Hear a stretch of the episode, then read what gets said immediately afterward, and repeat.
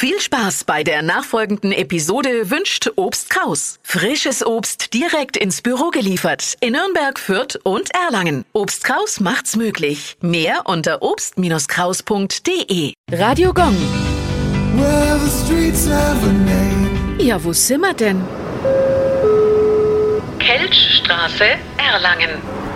Sie liegt im Stadtteil Bruck und soll an den Fuhrunternehmer Kunz Kelch erinnern.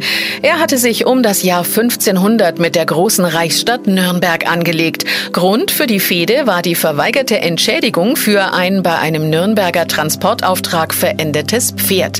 Nachdem Kelch mit seinen Knechten Nürnberger Kaufleute ausgeraubt und Begleitpersonen als Geiseln verschleppt hatte, wurde er wegen Landfriedensbruchs geächtet. Viele seiner Knechte wurden gefangen genommen und hingerichtet. Was aus Kelch selbst wurde, ist allerdings nicht bekannt. 1962 benannten dann die Brucker die Straße nach ihrem räuberischen Bürger. Radio Gong. Well,